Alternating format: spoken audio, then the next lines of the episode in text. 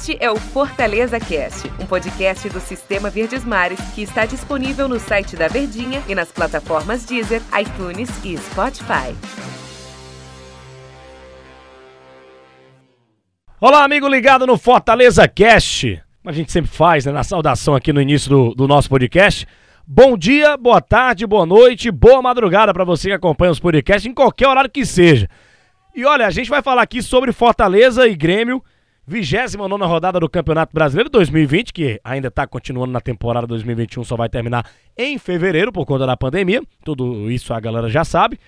Mas a gente vai falar aqui de Fortaleza e Grêmio, que jogaram no Castelão e o jogo foi 0 a 0 E eu tô aqui ao lado do Ivan Bezerra, nosso é, jornalista aqui do Sistema Vesmar de Comunicação. E vão 0x0 que engana muita gente, é porque o 0x0 foi um jogo bom, tanto pro lado do Fortaleza como do Grêmio. As duas equipes fizeram uma boa partida no Castelão, pelo menos eu gostei hein, de ver esse jogo, de ter narrado essa partida, você estava lá na reportagem. Tudo Beleza. bem, Ivan? Tudo bem, Denis, você voltando aí de férias já encontrou um jogo em alta voltagem, né? Um Narrado gosto. grande ritmo, uma intensidade grande. Então o Tricolor conseguiu pelo menos esse ponto tendo em vista os problemas, a necessidade de vencer era, era realmente muito grande. Mas tendo em vista os problemas, o Fortaleza saiu meio que resignado, satisfeito com esse resultado de 0 a 0 pelo menos não perdeu para o Grêmio. É, como eu disse, face a vários problemas de, de Covid-19. Agora já são 10 jogadores do time principal, mais dois que são agregados ao titular, são 12 jogadores que o técnico Anderson Moreira é, enfrentou nesse jogo. Estreou pelo menos com empate e com a, um Fortaleza assim, com uma nova cara, com uma nova intensidade, não é isso? Esses dois jogadores, o Marcelo Boeck e o Ederson, né? É, por Ainda último, não... Boeck e Ederson. É, Boeck e Ederson. É exatamente isso que você puxou, a gente vai falar sobre essa situação. E o principal, antes da gente falar do jogo jogado mesmo, eu gostei da postura do Fortaleza, já vi um Fortaleza diferente. Não sei se os caras não compraram a ideia do Marcelo Chamusca, enfim, isso é coisa que talvez nem os jogadores vão conseguir explicar, né? Essa sequência aí de seis jogos, agora é sete. Fortaleza está sem conquistar vitórias. Seis com Marcelo Chamusca e sete e, e um agora com o Anderson Moreira, né? São quatro empates e três derrotas. Sete jogos sem vitórias do Fortaleza, que não ganha desde o dia 22 de novembro de 2020, quando derrotou o Botafogo por 2x1 um no, no, no, no, Engenhão, né? No Newton Santos, né? Foi 2 a 1 um. vitória de Chamusca. 2x1, 2x0, agora eu tô 2x1. 2x1, né? 2x1 o Fortaleza ganhou. Mas isso aí eu já percebi, Ivan. O Fortaleza mudou a postura, jogou de uma maneira diferente contra o Grêmio e uma postura positiva. Os jogadores mais próximos um, do, um dos outros e me parecia um Fortaleza mais aguerrido, com mais raça, que é o que necessita nessas últimas rodadas para evitar esse. para chegar na. Eu, vou, eu, não vou nem falar de evitar rebaixamento, mas chegar na pontuação necessária para se livrar do rebaixamento. Isso, Denis, você viu bem. E não houve nenhum treinamento do Anderson Moreira, Moreira né? Porque o time chegou na quinta-feira. Foi só na palavra, né? E na sexta era só o regenerativo chamado, ou seja, é academia, piscina, crioterapia, nenhum treinamento. O técnico posicionou na conversa, repetiu a mesma formação, porque não tinha opções e também ele não tinha feito nenhum treinamento mas eu vendo em alguns grupos aqui os torcedores apoiando bastante assim a, a entrega dos jogadores, a disposição, um novo, um novo Fortaleza que se espera que nasça a partir desse empate contra o Grêmio, que é um dos gigantes do futebol sul-americano. E a gente vê aqui é, na história, né, são 16 partidas oficiais até hoje entre Grêmio e Fortaleza, com 11 vitórias do Grêmio, duas vitórias do Fortaleza e agora três empates, com, os, com empate entre Fortaleza e Grêmio.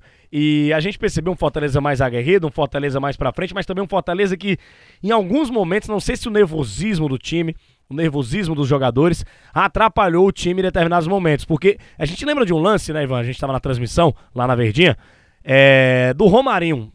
E eu, eu contei tinham seis jogadores do Fortaleza contra três ou era quatro do Grêmio, mais ou menos e o Romarinho tinha a chance de tocar na direita ou até mesmo tentar a finalização para fazer o gol. Tocou na esquerda onde não tinha ninguém, correu de cabeça baixa. Então, esse tipo de lance, em um momento tão delicado que o Fortaleza está vivendo dentro da competição, sem vitórias, a confiança precisa retornar e ganhando do Grêmio daria uma confiança enorme para o time do Fortaleza. Era ali a chance de, de, ganhar o jogo. Também no final do jogo, o Igor, o, o, o Torres, né? O camisa. Isso. O Igor Torres, né? Igor Torres. camisa 77, teve uma oportunidade ao invés de tocar pro Yuri César, bateu pro gol no último lance do jogo. Então são lances capitais que a gente percebe aqui que em outros momentos, se o Fortaleza estivesse numa situação mais tranquila, acredito eu que até o psicológico dos caras ia funcionar melhor. Acho que atrapalhou o Fortaleza. Esse momento que o Fortaleza está vivendo atrapalhou os caras, né? E poder, poderia ter matado o jogo ter vencido o time do Grêmio, porque foi um jogo de igual para igual.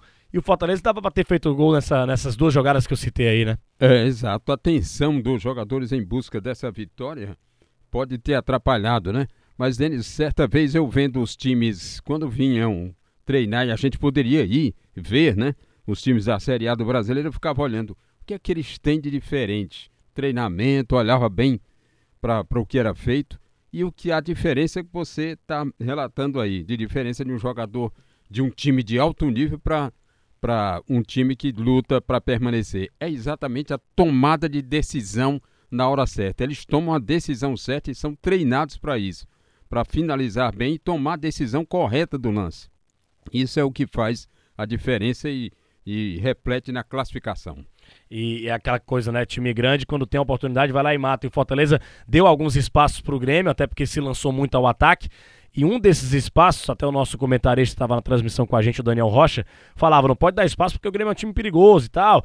Nessa, em um desses raros espaços que o Fortaleza deu, é, o PP fez um gol categoricamente anulado, né, pelo, pelo VAR, né? Isso. É, é um pezinho, sei lá, na, na, tecnologia, no 3D, anular o gol lá do Grêmio. E, e, e o Fortaleza escapou dessa, dessa derrota diante do Grêmio por conta do VAR, né? Que anulou o gol do PP, um belíssimo gol, diga-se de passagem, mas foi anulado, ainda bem. Participações individuais. É, eu gostei bastante da partida do Ronald. E por incrível que pareça, o Ronald entrou no lugar do Juninho que existia uma polêmica com o Anderson Moreira, já desmentida pelo Anderson Moreira, pelo próprio Juninho também. Mas o, o Ronald jogou muito bem. Acho até, e nós escolhemos o Ronald o melhor jogador da partida, hein?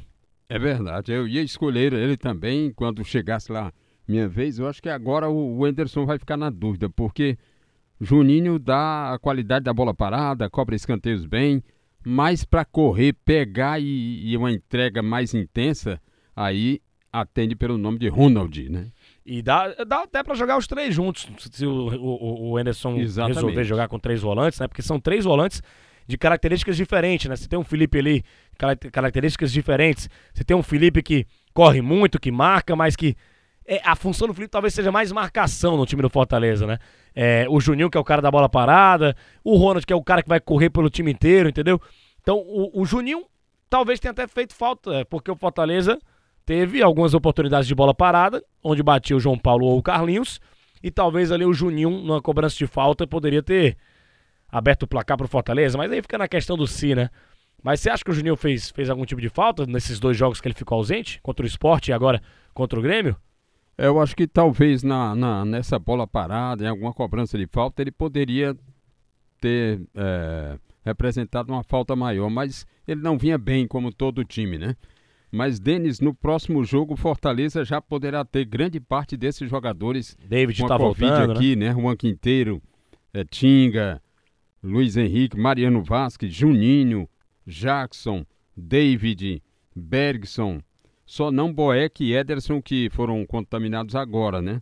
Mas aí esses jogadores aí já estarão reforçando o Fortaleza no jogo contra o Internacional dia 17, 20 e 30 lá no Beira Rio. Aí a parada é porque é lá, né?